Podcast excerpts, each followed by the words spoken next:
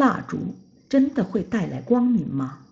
小时候看过一个动画片儿，有个镜头让我记忆犹新：一支蜡烛因没站稳倒地，点燃了布帘，把整个房子烧毁了。蜡烛不是给人带来光明的吗？怎么引发灾难了呢？是啊，蜡烛燃烧自己，照亮别人，本来形象很高大。但如果因自己没有立稳而引发火灾，那就走向反面了。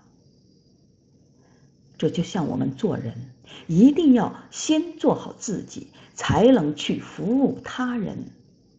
就像爱迪生曾经说过：“我要揭示大自然的奥秘，并以此为人类造福。”他就像那站得稳稳的蜡烛一样。先做好自己，再以自己的能力去照亮他人。相反，像希特勒，本可以利用他的能力为德国人民谋福，但他却在欲望和野心的驱使下，挑动第二次世界大战，给德国及世界人民带来灾难。